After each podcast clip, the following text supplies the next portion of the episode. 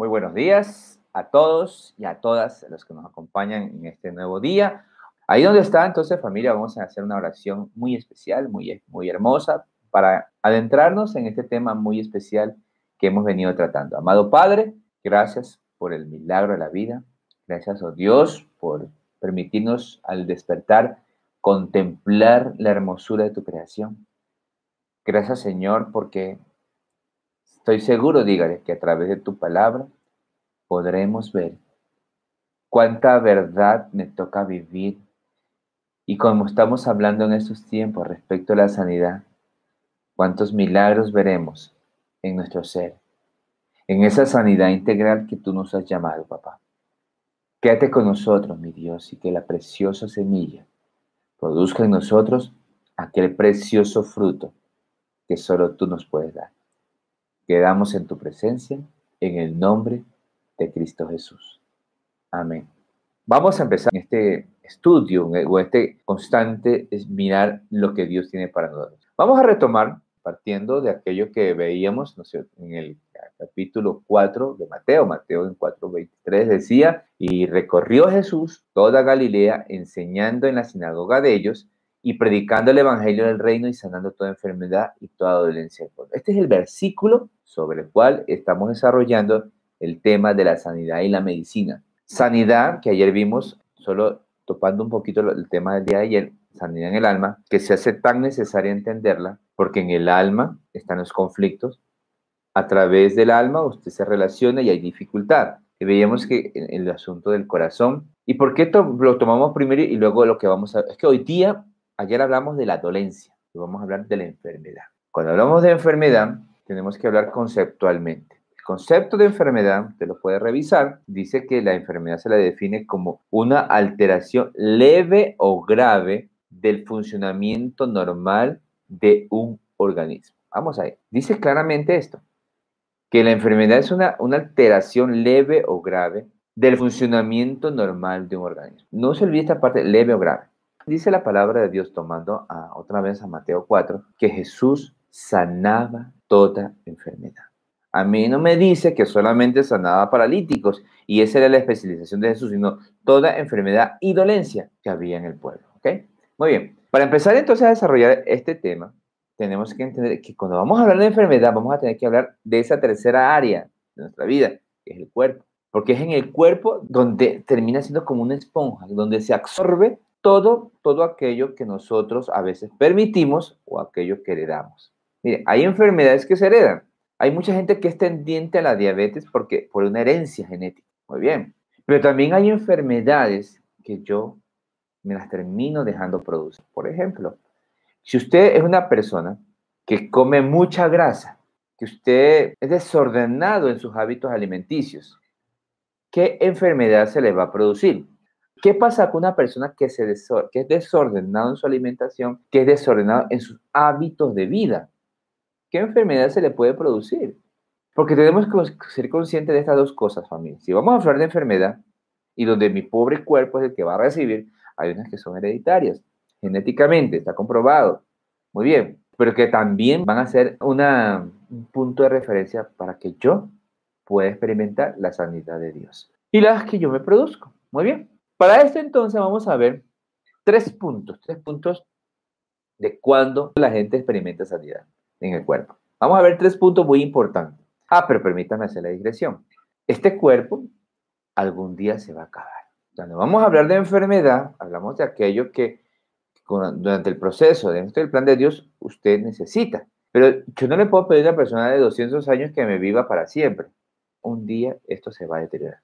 Y eso ya no puedo más. Hay cosas, hay hasta un ciclo que dice la Biblia que Dios le ha dado al hombre. Qué bueno cuando pasamos ese ciclo. No les quiero decir la edad porque de muchos se van a asustar ahí. No, no. Pero quiero decirle, usted tiene que aprender a vivir para poder hacer de la sanidad un pretexto de Dios para formar parte del plan de Dios. ¿Ok?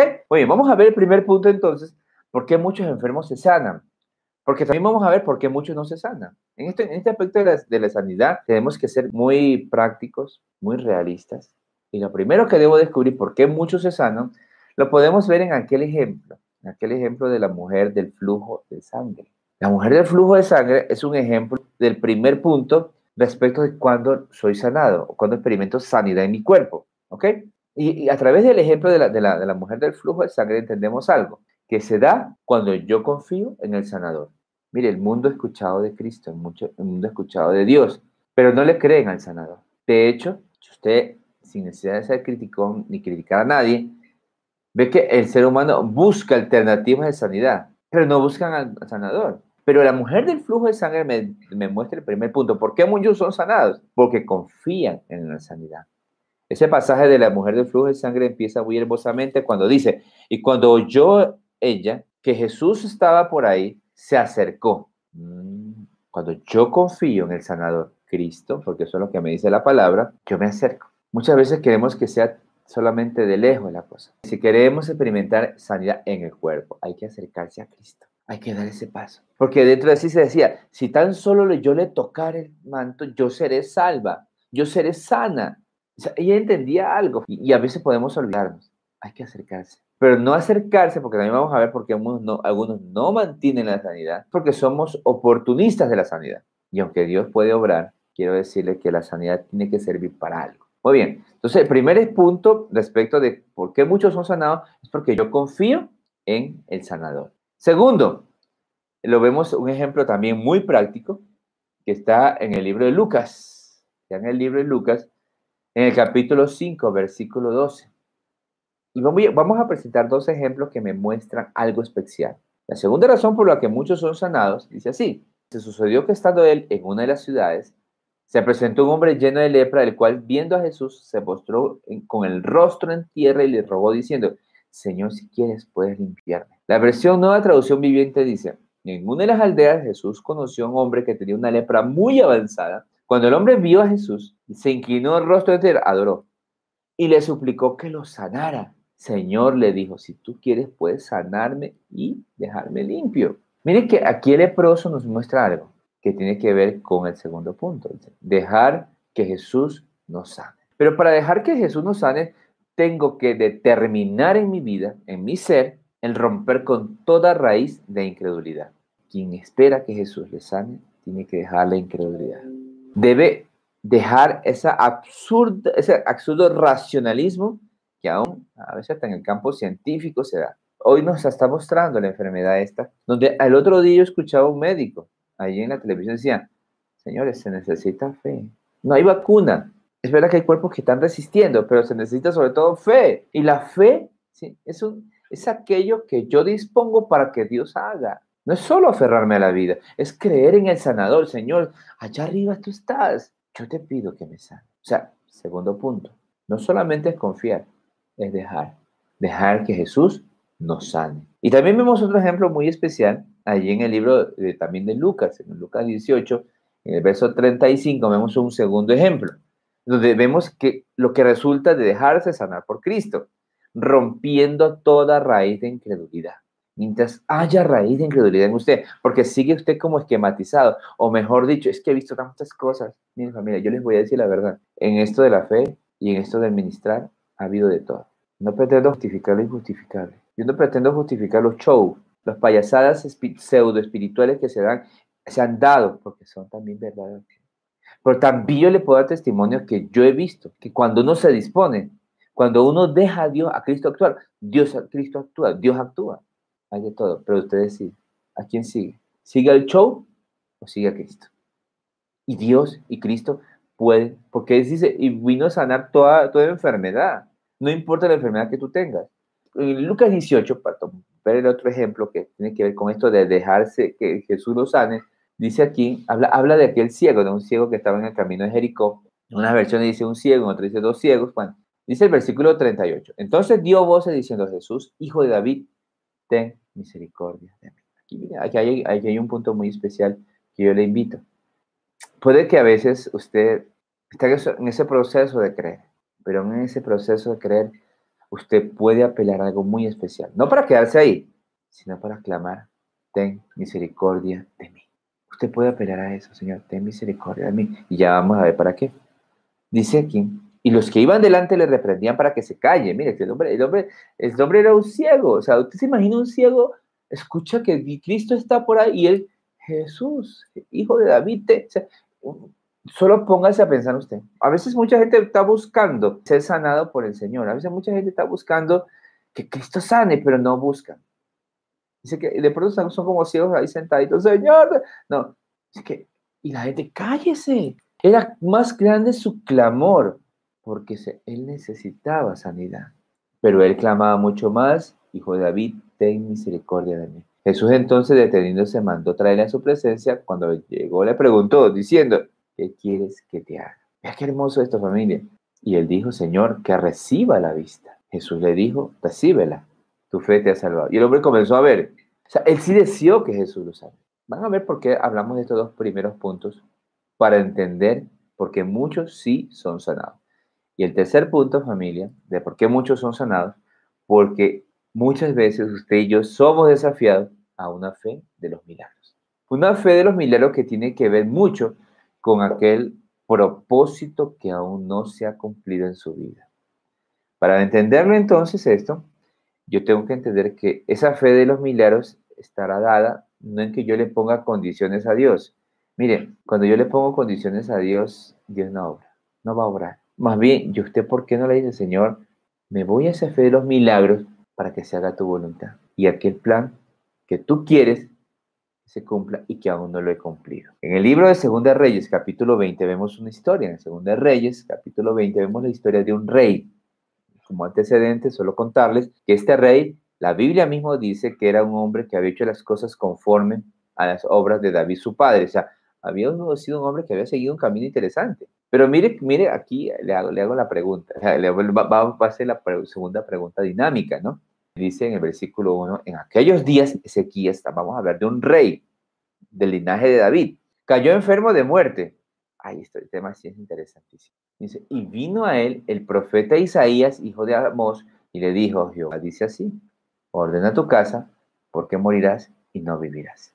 Yo le hago una pregunta a los que me están escuchando, para que de pronto pongan su respuesta. ¿Qué pasaría si usted, Dios usted le muestra, Dios usted le manda a decir, llega un correo de Dios, no, de la, no del hombre, sino de Dios, y le dice, mira fulano, mira Pepito, mira María, mira todo lo que usted quiera, ordena tu casa porque morirás y no vivirás.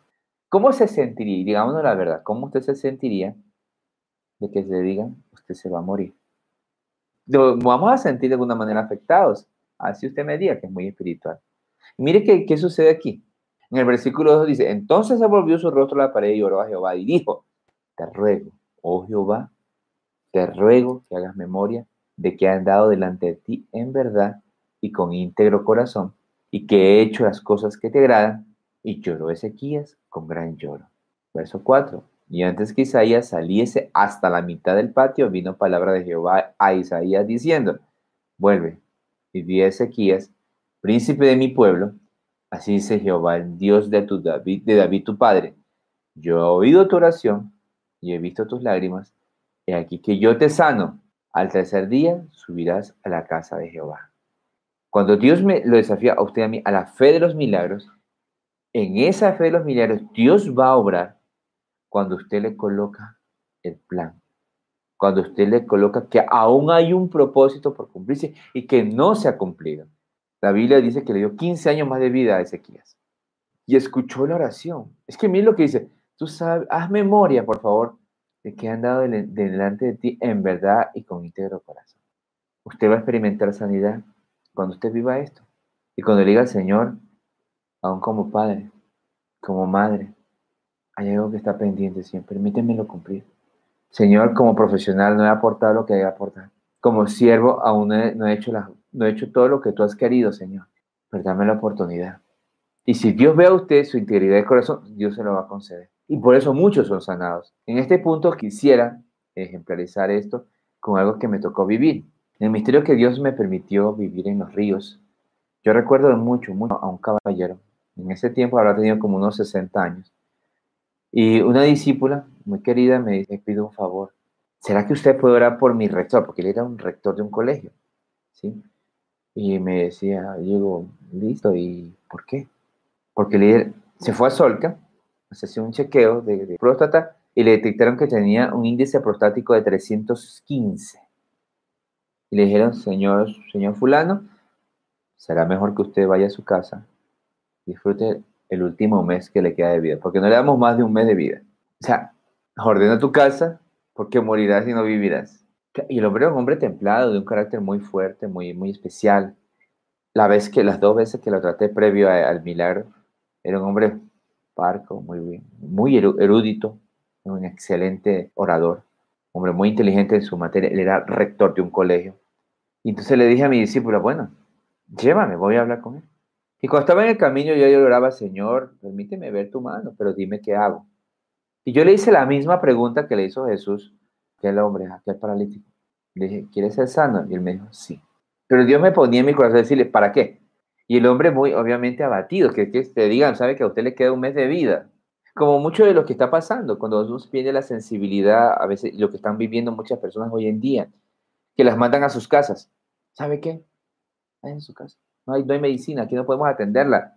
Hay cosas que se están dando. Pero yo, yo le invito a usted y al que usted va a compartir a entender lo siguiente. Más si usted le plantea a Dios y se mete a la fe de los milagros, si usted le dice a Dios, Señor, es que hay algo todavía que no he cumplido, que tiene que ver con tu plan, cumplir un rol espectacular como padre, aún en, este tiempo, es posible, forma parte del plan de Dios. Restaurar o sanar o perdonar y que está pendiente, está dentro del plan de Dios.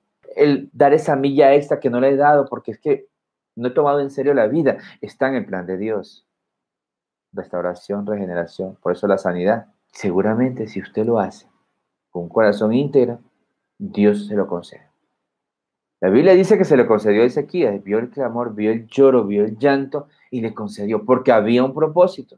De igual manera con este caballero, cuando yo oré por él, le dije, ¿para qué quieres ser sano? Y me quedó mirando con ojos lagrimosos, no estaba llorando, pero sí los ojos se le pusieron rojos. Me decía, pastor, porque aún no he culminado la obra que empecé. Mas si Dios me sana, la gloria será para él. Y podrá creer que el mundo le dijo un mes, y oré por él, bueno, listo, vamos a orar, lo ungí, oramos, creen que Dios te sana para un propósito. Porque yo entendí que usted, si alguien quiere ser sano, tiene que haber un propósito. Y ese propósito es el que yo se lo pongo a Dios. Y Dios dice, está dentro de mi plan. Listo, mío. Porque Dios tiene soberanía para sanar. No solamente basta con que yo me acerque y confíe, también espero la soberanía de Dios por el propósito. Por eso muchos son sanados. Este hombre fue sano. El hombre de, a los dos meses, porque pasó el mes y a los dos meses lo llamo y le digo, fulano, ya se fue a hacer el examen. Sí, le me fui a hacer el examen. Y le cuento, me dice. O sea, ya el lenguaje de él fue otro.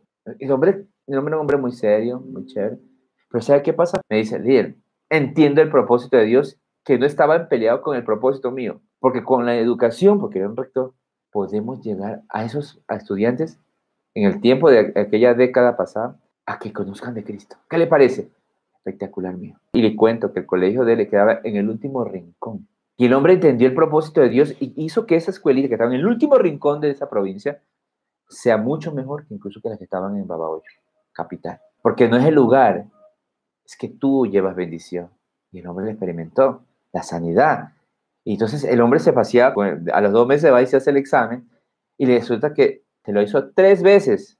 No por incredulidad, sino que tenía que demostrarle al mismo médico que lo había tratado porque a los, dos meses va y con exámenes, se los muestra en el escritorio. Vea, doctor, vea, vea, vea. Usted me mandó a morirme hace un mes. Ya llevo dos meses. Y mire lo que hice en los exámenes. De 315, el índice de prostático le bajó a 5. y el doctor se queda. Dice, pues crearé a su Dios. Su Dios va a sanar. Su Dios. O sea, es que a veces hay un escepticismo muy grande para esto. Pero bueno, entonces vea lo que a dónde lo quiero llevar. El hombre se sanó. El hombre fue instrumento de Dios. El hombre terminó la obra que Dios le había puesto en su corazón. El hombre aperturó el mismo colegio, lo aperturó para el Señor. Hicimos cumpleaños del Señor Jesús ahí. Movimos todo un pueblo, porque era un pueblito, me quedaba esto. Cada cumpleaños del Señor Jesús abrimos distrito allá, fruto de él. Él comenzó a hablar, como él era muy allegado, era un hombre muy conocido, habló hasta con el alcalde de aquella, de aquel cantón. y ahí se abrieron puertas porque había un propósito. Dios va a sanarte en tu cuerpo, cuando tú le planteas el propósito y que ese propósito sea para glorificarlo a Él. Pero también tenemos que ver en el día de hoy por qué muchos no son sanados. Y hay cuatro puntos que es importante que usted y yo sepamos por qué no, hay gente que no es sanada. Primero, por incredulidad. Mire, y, y, esto se los hablo con mucho cariño a todos, tanto a los que recién están empezando en el proceso de la fe, como aquellos que tienen mucho tiempo. La incredulidad puede ser activa o pasiva. Así de sencillo se los digo. Hay gente que de frente dice, no, no, no, yo no creo en eso, ya, pues, que sea lo que sea. No, no, no, incredulidad. Dios no va a sanar. En serio, así sea que los que están alrededor vean, no va a sanar. Hay incredulidad en ti. Si usted ve los ejemplos de la Biblia, todos ellos fueron capaces de confiar en el sanador, creer que él podía y que él lo haría. Primer punto, incredulidad. Segundo, por la dureza del corazón. La dureza del corazón es algo que se da cuando estoy enfermo en el alma. La dureza del corazón, familia, se da incluso entre la gente que dice creer en Dios. En la dureza del corazón es porque yo me he secado y no he ido a la fuente de agua de vida que representa lo que Cristo me ofrece. Si supieras quién te pide de beber, tú le pedirías el agua. Cuando hay dureza de corazón, quiere decir que ese corazón, cuando yo recibí a Cristo, el Señor me dijo, dame tu corazón y toma el que yo te doy.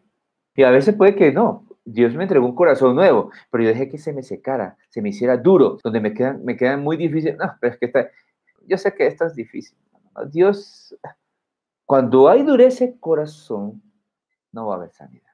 La dureza de corazón fue algo que Jesús nos muestra en los evangelios, que sucedía en el pueblo de Israel, en los fariseos, los religiosos.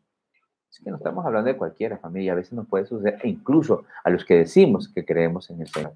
¿Qué es lo que, qué es lo que no entendían los, de la dureza de corazón. Aquel ciego, aquel paralítico, le dijeron, seguro que tú eras, seguro que tú eras ciego desde pequeño, aquel, aquel ciego que le dijo. Y resulta ser que me dice, sí, yo nací ciego. Fueron de los papás, seguro que era ciego. Él nació ciego, pregúntenle a él. ¿Por qué nos preguntan a nosotros? Porque si ustedes dicen que se los ha sanado, son expulsados de la sinagoga. Y es lo que pasa, pasa a muchos. Por creerse todavía enmarcar en su religiosidad y no entender que más que religiosidad es relación con Dios, lo que sana, lo que salva, afirmada en su palabra, no tiene que ver con religiosidad. El fariseo, viendo los milagros, tenía endureza de corazón. Y por último le decían a Jesús, Jesús, si tú eres el Hijo de Dios, haznos señales. ¿En qué le dice el Señor? No, papito, no, señales no habrá. Más para ustedes los de duro corazón verán una sola señal, la de Jonás, la que al tercer día el Hijo del Hombre resucitará. Y peor, claro, peor, porque cuando hay dureza de corazón es imposible creer en sanidad. Y por esa razón, Dios, Cristo, no hay.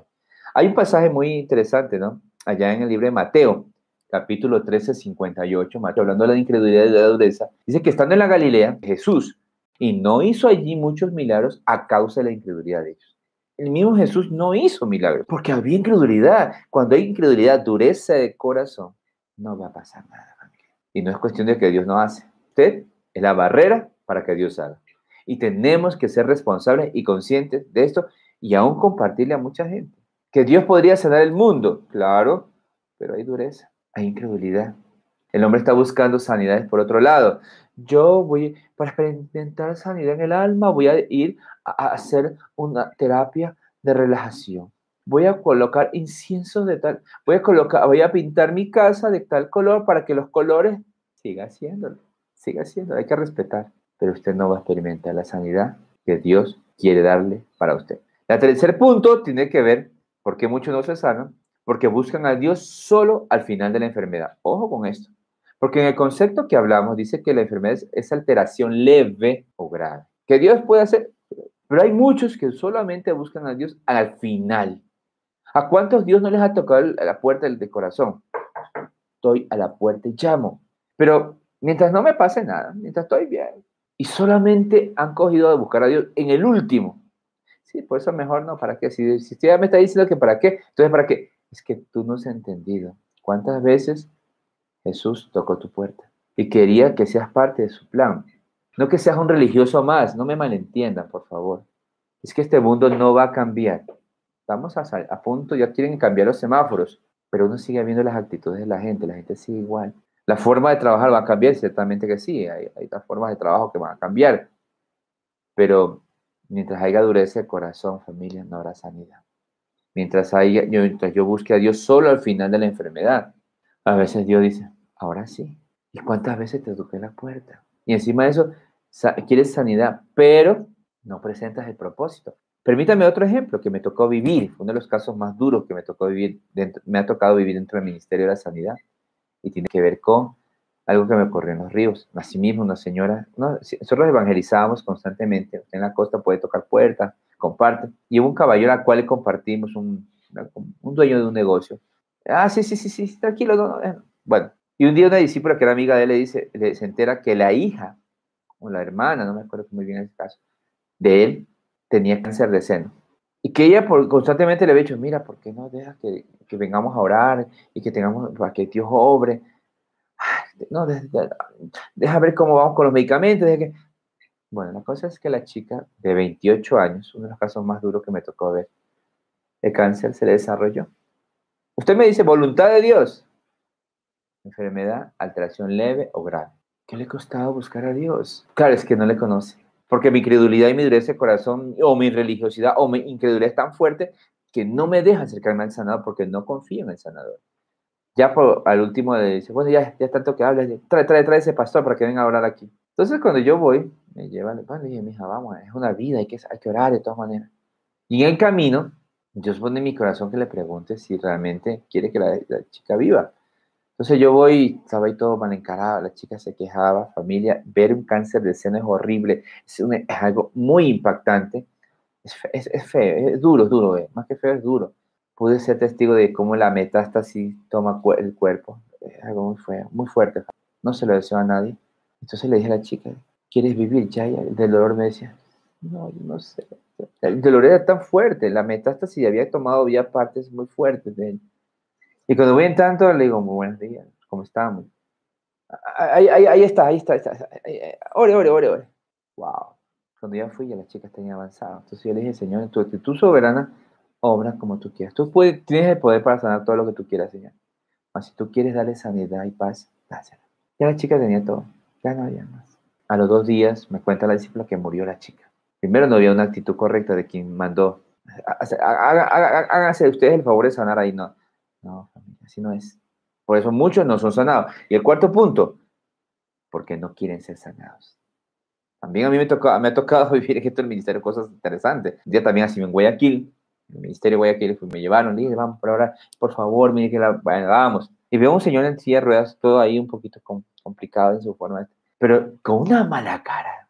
Yo sé que algunos somos feitos y que no podemos hacer más, pero, pero uno percibe, uno percibe cuando la, mirada no es necesariamente porque uno es feito, sino porque es de mala cara, de, amargura, de coraje. Entonces yo, yo le, sí, yo también me dice, pregúntale si quiere ser sano. Entonces yo le pregunté, eh, fulano, ¿usted quiere ser sano?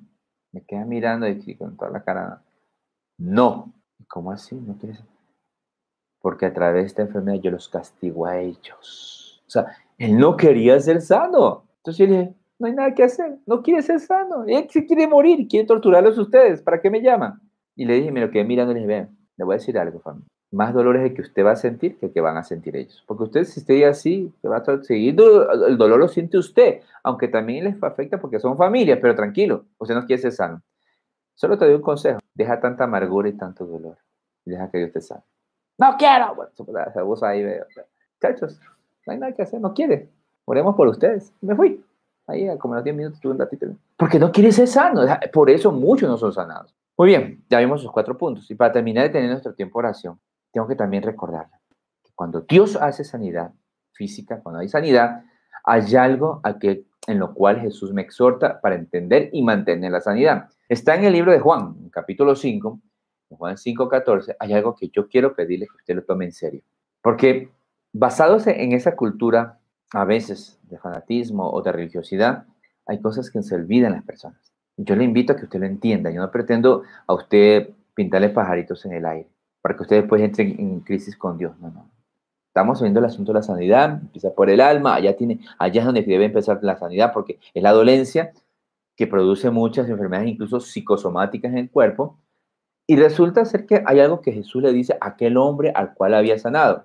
Juan 5:14 le dijo, pues le halló Jesús en el templo y le dijo, mira, has sido sanado. No peques más para que no te venga alguna cosa peor. Si hay algo que usted y yo tenemos que entender esta parte. Dios a usted lo puede sanar. Pero no se olvide. Si usted quiere mantener la sanidad, no se olvide. No peques más. para que no te venga alguna cosa peor. ¿Qué pasó con Ezequías? Dios lo sanó, le dio 15 años más de vida, pero él pecó porque se dejó impresionar por los dioses de Asiria. Y el final de, después de esos 15 años que Dios le dio de tiempo extra, fue fea la forma como murió Ezequías. No es una amenaza de Dios, no me malentiendan. A mí no me gusta el ministerio del terror. A mí me gusta el ministerio del amor y de la paz, pero yo no lo puedo ocultar a usted, lo que sí puede suceder. Porque yo quiero que usted aprenda a creer en Dios, confíe en Dios, confíe en el sanador, sabiendo lo que el sanador dice. Y entonces a muchas personas que han experimentado la sanidad o sanidades de Dios se olvidan de esto. Yo recuerdo un caso en Guayaquil, así mismo, un joven que entró todo desgarbado, cansado, que según el Señor a mí me mostró venía padeciendo de una enfermedad de cuatro letras. Y la verdad es que yo no quiero yo no, no estoy llamado a juzgar a nadie, pero esa enfermedad se, da, se da por dos cosas, ¿no? Pero parece que era por la cosa equivocada, por un comportamiento, una actitud de vida promiscua que él llevaba. Y entonces llegó tres veces al tiempo de alabanza, de oración de sanidad que llevábamos y ese hombre se sana. Y yo le comencé un proceso pastoral, pero de repente él se pierde, volvió a sus hábitos de vida, se alejó del Señor. Un día me lo encuentro, y eh, tiempo, como a los tres meses, cuatro meses me lo encuentro y le digo, amigo, ¿por qué dejó de estar con el Señor? Ay, no, es difícil de explicar. Bueno, usted algún, algún día vuelvo por allá. La fe no se impone, la fe no se obliga, a Dios no se obliga a nadie a que busque a Dios. Pero ya cuando me vine aquí a Quito, pues, cuando fui trasladado para Quito, el amigo del que era mi contacto le, me dijo, Líder, ¿se acuerda de fulano? Sí, se murió. No me digas, volvió, sí, volvió a practicar aquel hábito de vida. Porque es que la sanidad se mantiene cuando yo me alejo del pecado. Dios te puede sanar, hijo de Dios, pero sepas bien que si tú no te partes del pecado, te podrá venir alguna cosa peor. Con eso en mente queda pendiente para el día de mañana, veremos la sanidad respecto a las herencias de pecado.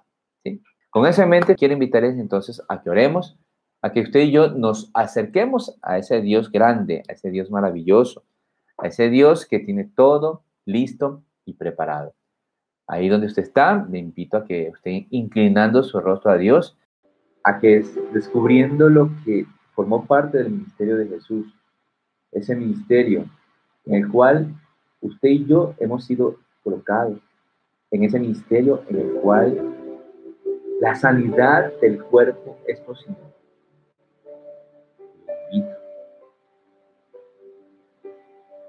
que crea conforme dice la escritura. A que usted tenga confianza en el sanador, fruto de creer y conocer. invito a que desarrolle esa fe de los milagros para experimentar la sanidad en el cuerpo conforme a ese Cristo que no ha cambiado, porque Jesucristo es el mismo ayer, hoy. Ayer te oramos por el alma, por esa área de mi vida. Pero hoy, Señor, me invita a usted, ahí donde está, porque su cuerpo seguramente es el que recibe todas las consecuencias de nuestros actos o puede que tú has heredado una enfermedad genética. Sí, sí lo ha hecho. Lo diría mismo Jesús cuando le exhortaban o lo apresuraban en el caso de Lázaro. No hay enfermedad para muerte, sino para ver la gloria de Dios. Para que se glorifique.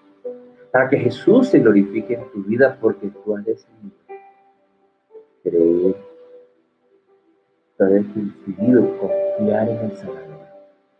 Y cuando tú confías en el sanador, tú te dispones a que Él actúe sobre ti. ¿Por qué no le dices al Señor, ahí donde tú estás, Señor, ten misericordia quieres, sáname. Quiero ser sano. Y coloque delante de Él fe aquella dolencia, aquella enfermedad, perdón, leve o grave. No espere llegar al fin. Para poder usted experimentar ese poder sanador de Dios, un poder que Cristo no tiene por qué demostrártelo, porque lo que Él quiere demostrarte es su amor. Cristo sana por amor.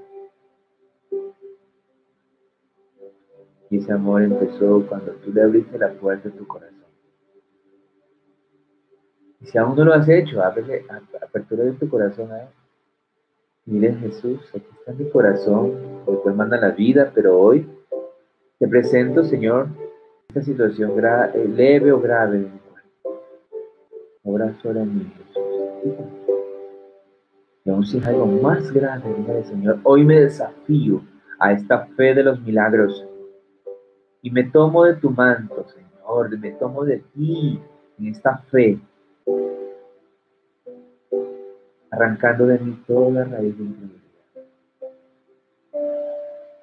Padre, entendiendo hay un propósito, que usted no le colocas a Dios que tener propósito.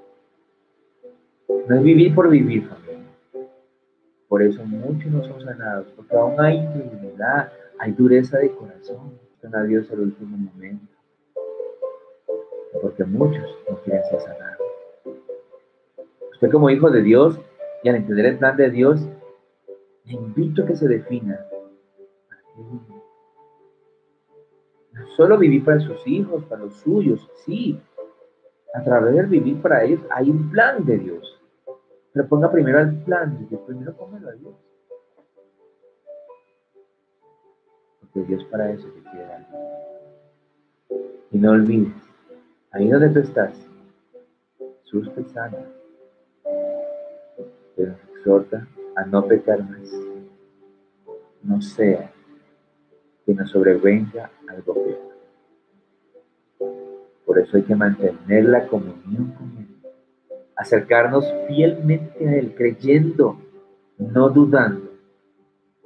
Padre, gracias por este tiempo con cada una de las personas que hoy nos acompañan y las que por su causa nos acompañarán y serán ganados para ti, creerán en ti, porque la idea es que te crean en a ti, Señor.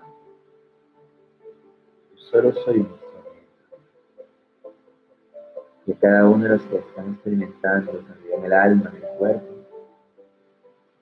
como ruego que tú los afirmes, Señor. Y que no sean como niños fluctuantes, llevados por todo tipo de doctrina y por todo vaivén o supuesto o supuesta manifestación de sanidad que no lo hay.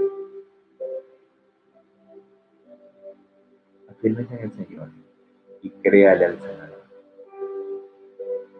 Gracias te doy, Señor, porque los milagros van a comenzar a suceder.